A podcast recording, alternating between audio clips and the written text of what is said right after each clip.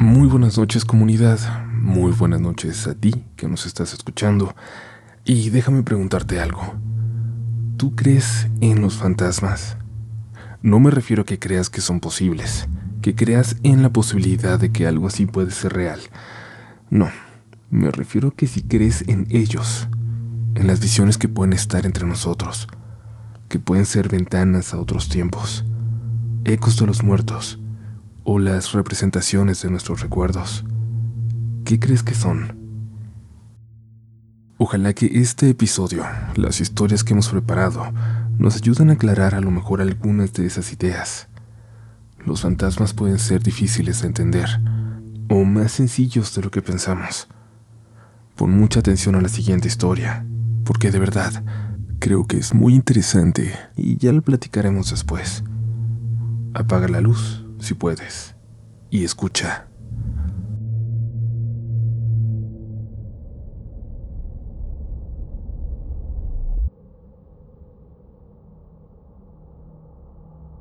Debe haber sido en el 2006 cuando tuve por primera vez esa visión.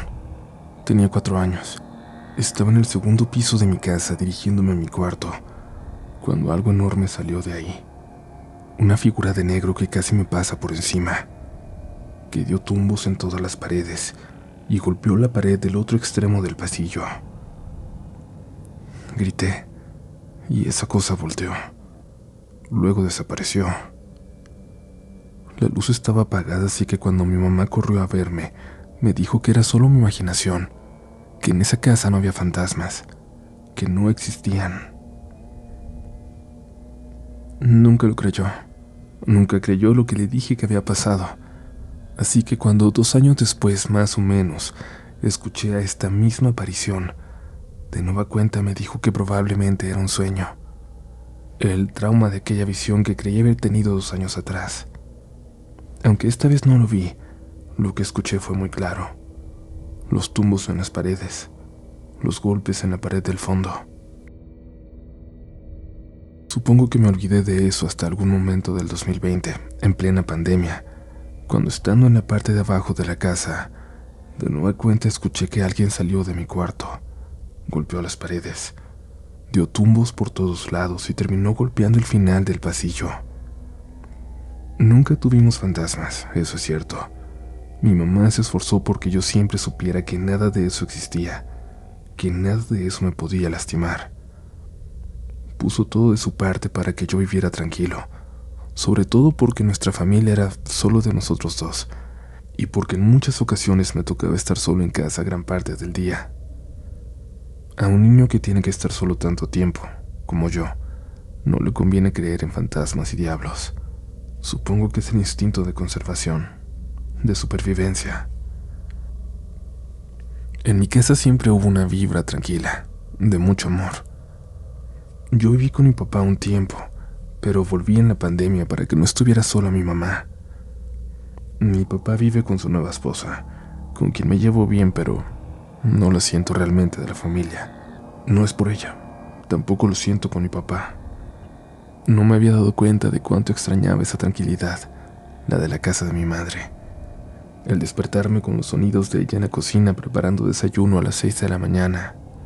Llegar a casa y escuchar que veía las noticias en la sala la forma en que acomodaba mis cosas en el escritorio, ese que compartíamos, para que siempre estuvieran ordenadas, para que cada cosa estuviera en su lugar.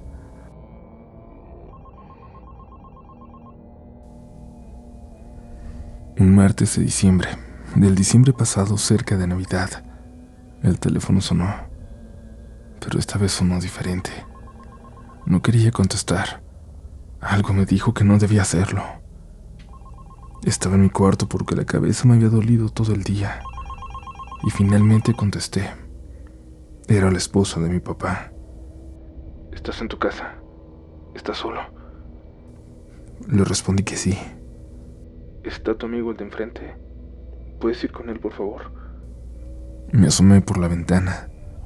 Mi amigo no estaba. Le dije que no y le pregunté qué estaba pasando. Ok. Necesito que te sientes. Tu mamá tuvo un accidente. Tu papá fue al hospital. tu mamá se murió. Yo voy por ti en media hora. Voy a pasar por ti en cuanto...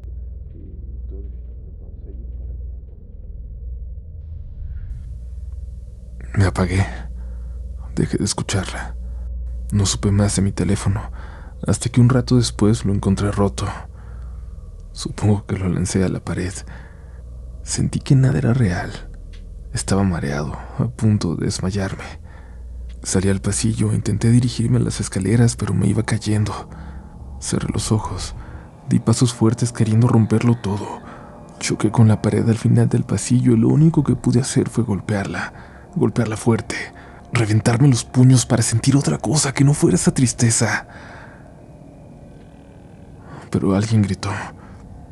Un niño gritó a mis espaldas, en el pasillo.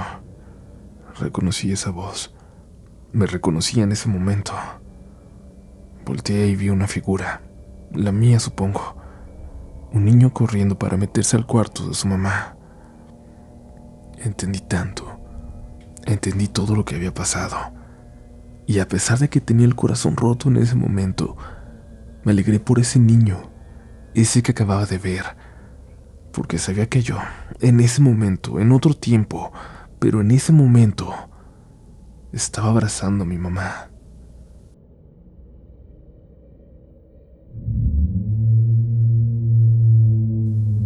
Gracias por escuchar esta primera historia, comunidad. Y a eso me refería con lo complicadas que pueden ser las historias de fantasmas. O quizás mucho más fáciles de entender de lo que pensamos. A lo mejor no hay nada de complicado en esencia de un fantasma. Una explosión de sentimientos que trasciende el espacio y el tiempo.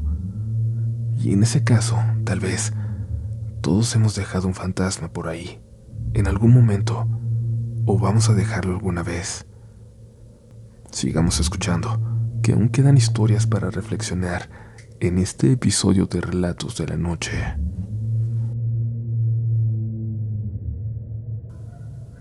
Hola Uriel y a toda la comunidad. Les mando un saludo desde Honduras. Soy seguidora del programa desde hace tiempo y quiero contarles un par de experiencias. Una ya tiene tiempo, pero la segunda, la que me hace escribirles, sucedió esta misma tarde. Trabajo en una ciudad a unos 30 minutos de mi pueblo.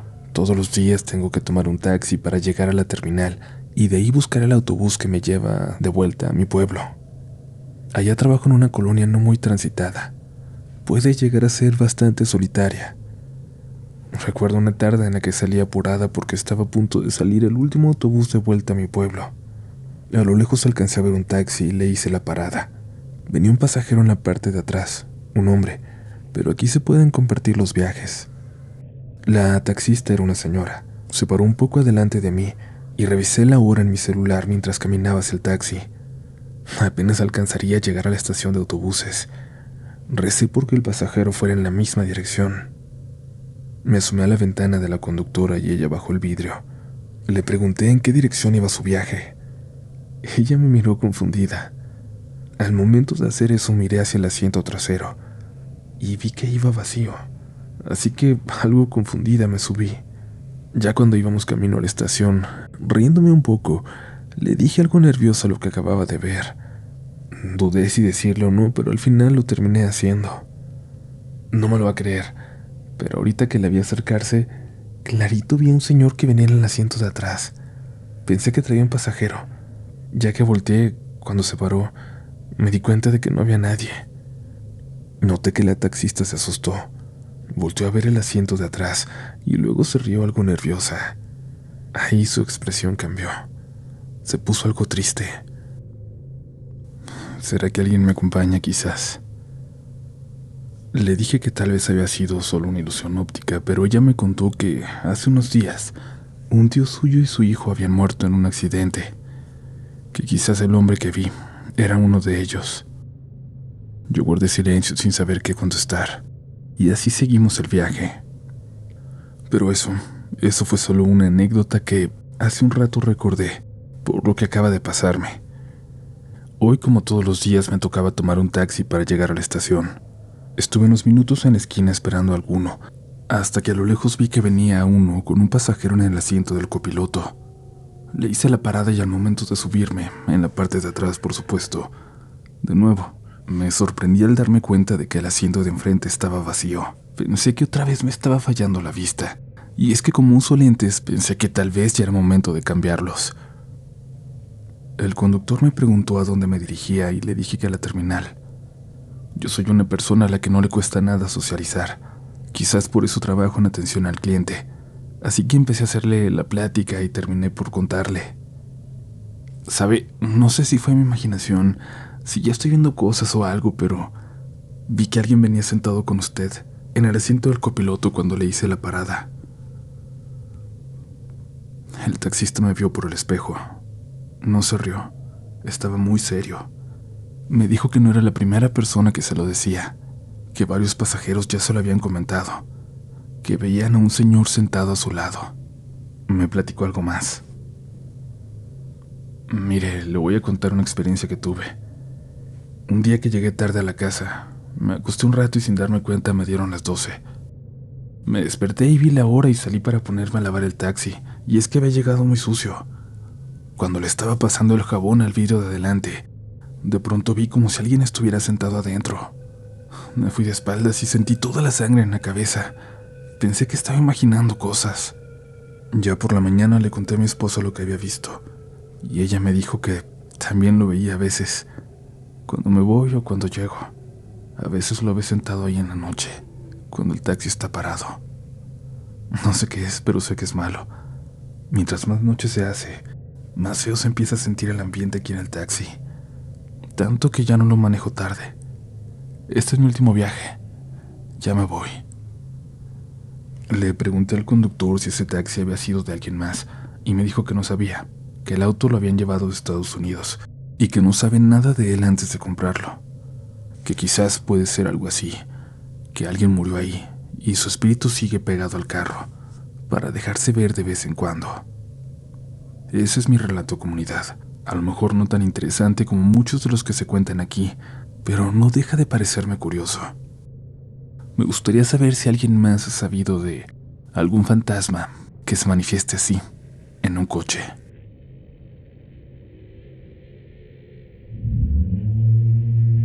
Le queremos agradecer a...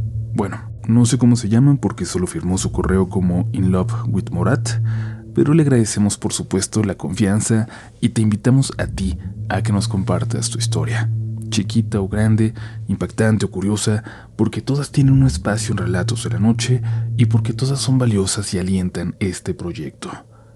Continuamos con más historias esta noche, no dejes de escuchar. No te vayas hasta que termines el episodio porque dicen que si lo dejas antes, tú serás el siguiente protagonista.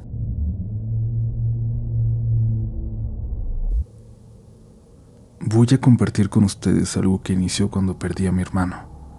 Yo tenía 10 años, mi hermana menor 8.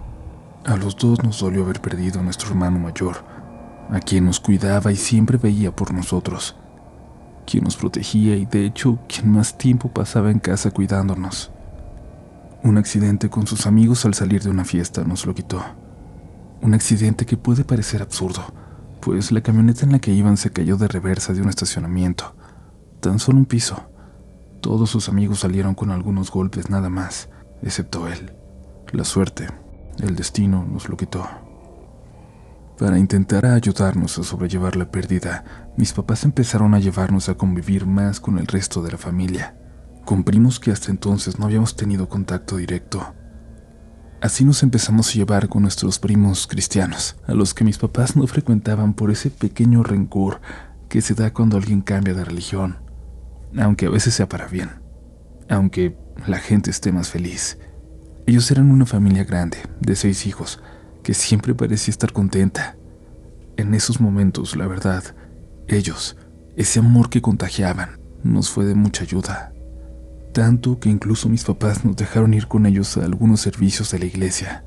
Ahí encontramos mucha paz, pero el dolor no se iba, solo llegó la fortaleza para soportarlo. Nos invitaron a acampar con otros chicos de la iglesia y nos dieron permiso de ir, sobre todo porque mis tíos eran parte de los adultos que nos cuidarían. Ellos iban a quedar en las cabañas, a unos cuantos metros de donde los jóvenes montaríamos nuestras casas de campaña. Por alguna razón, en medio del primer día del campamento, mi hermana se puso muy triste de repente. El recuerdo de mi hermano estaba más presente que de costumbre, como si lo sintiera ahí, cerca de nosotros. Yo también podía sentir algo cerca, pero no había querido mencionarlo. Intentaba distraerme, convivir. Cuando noté que mi hermana estaba triste me quedé con ella, y luego nos fuimos a caminar por los senderos que rodeaban el campamento. Cuando empezaba a atardecer le dije que era hora de volver, antes de que oscureciera y nos perdiéramos. Y en cuanto el sol se ocultó, el frío se empezó a sentir. Era bastante violento. Abracé a mi hermana y caminamos así, intentando soportarlo hasta acercarnos a las casas de campaña. Empezamos a escucharlas detrás de unos árboles. Nos acercábamos, pero mi hermana de pronto me apretó mucho del brazo, haciéndome detenerme. Volté a verla. Noté cómo observaba con lágrimas en los ojos algo entre los árboles, a unos 50 metros de nosotros. Era una figura que se veía borrosa, como una foto cuando te queda movida. Pero lo raro es que todo lo demás se veía perfectamente normal. Solo esta persona parada en medio de los árboles se veía así, tan borrosa que no lográbamos ver su vestimenta, su rostro. Es él, ¿verdad? Me preguntó mi hermana. No le respondí, pero yo también sentía que era mi hermano. Mi hermanita lo saludó con el brazo y la figura nos devolvió el saludo. Luego nos señaló hacia su derecha, como indicándonos que siguiéramos, que volviéramos con los demás. Así lo hicimos. Mi hermana ya estaba de buenas, convivió con todos en el campamento. Se puso feliz, reía, estaba bien. Y si ella estaba bien, yo estaba bien. Fue un lindo fin de semana que no quería que terminara porque me daba miedo que al volver a casa todo volviera a ser igual, que mi hermana volviera a ser la niña triste de los últimos meses. Cuando en la última noche, como era costumbre, empezaron a contar historias de fantasmas en el campamento, yo llevé a mi hermana a dormir. No nos gustaban mucho. Y al regresar a casa mi hermana siguió bien. Era yo quien terminó volviendo a la tristeza. Mi hermana logró mantener esa alegría que estaba con ella desde que vimos a mi hermano en la maleza. Se sentía tranquila, esa es la palabra. Quizás no feliz, pero tranquila. Como si ya nunca estuviera sola. Eso no me gustaba del todo. Se empezó a alejar de mí. Después de haber pasado juntos todo ese duelo, estaba lejos. Luego también se alejó de mis padres, pero estaba tranquila, y eso era lo más importante. Pasaron unos meses cuando me levanté por la noche al baño y me di cuenta de que mis papás estaban despiertos. Mi papá había llegado tarde y mi mamá lo recibió llorando, muy asustada. Le estaba contando por qué. Y es que salió para buscar a mi gatito que no había vuelto en todo el día. Lo buscó por el patio cuando vio que algo estaba asomado en la ventana del cuarto de mi hermana. El piso de mi casa está a un metro y medio del suelo en el patio. Está en alto y esa figura se asomaba por la ventana con toda facilidad. Así que era muy, muy alta. Mi mamá gritó, pero esta figura no se inmutó. Ella corrió hacia adentro y cerró todo, y fue a revisar a mi hermana a su cuarto. La encontró dormida. Luego se asomó por la ventana y ahí estaba aún, esa figura en el patio, alejada ahora de la ventana, pero aún viendo hacia ella. Me dio mucho miedo cuando escuché cómo la describió mi mamá. Dijo que se veía borrosa, por más que intentaba enfocarla. Se veía borrosa como una foto movida. Supe que se trataba de mi hermano, de lo que habíamos visto, pero solo entonces caí en cuenta de lo arriesgado que era creer que esto, que esta silueta que veíamos, se trataba en realidad de él. ¿Y si era algo malo? Pasaron las semanas y de vez en cuando lo volvió a ver mi mamá. Yo ya no. Mi hermana simplemente estaba feliz y quería pasar la mayor parte del tiempo en su cuarto. Yo imaginaba que se trataba de algo con esa silueta, así que tuve que hablar con mi mamá. Le dije que mi hermana necesitaba ayuda. Esta historia no termina con mi mamá buscando a una bruja, a una señora que sepa de cosas místicas o algo parecido. Curiosamente, empieza a terminar cuando acudió a una psicóloga infantil. Al desahogarse mi hermana dejó de pasar tanto tiempo en su cuarto. Empezó a convivir conmigo de nuevo y volvió a ser la niña de siempre, con sus virtudes y defectos. Lo malo, supongo, fue que este ser, esta silueta, comenzó a atormentar a una familia unas cuantas calles de mi casa. Lo supimos porque una vecina se lo contó a mi mamá, porque varias personas lo habían visto, porque se volvió un fantasma de la calle, una leyenda del barrio. Ya mucho tiempo después en un campamento al que fui esta vez solo con mis primos, en el mismo lugar donde vimos por primera vez aquella silueta, volvieron a contar historias de fantasmas la última noche. En esa ocasión sí me quedé a escuchar. Yo estaba a punto de contar la mía, porque además lo vimos ahí, a unos pasos de donde estábamos, algo entre los árboles que se había ido con nosotros. Cuando uno de los chicos más grandes aceptó contar la historia que todos los demás le pedían, la historia de las sombras que viven en ese bosque, sombras que se acercan al campamento, que te observan desde la noche. Lo que describió es exactamente igual a lo que yo vi, a lo que vi junto a mi hermana a lo que se fue con nosotros. Y claro, no me atreví a contar mi experiencia. ¿Quién me iba a creer? Lo único que puedo decir, comunidad, es que tengan por favor cuidado con lo que llaman, eso con lo que interactúan. Nunca sabrán qué está buscando la forma de irse con ustedes a casa.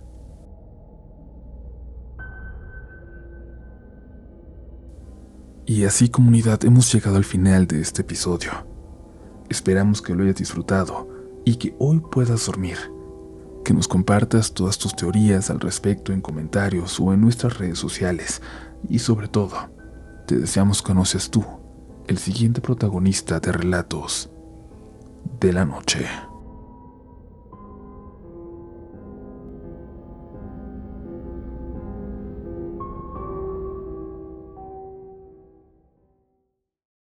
¿Quieres regalar más que flores este Día de las Madres?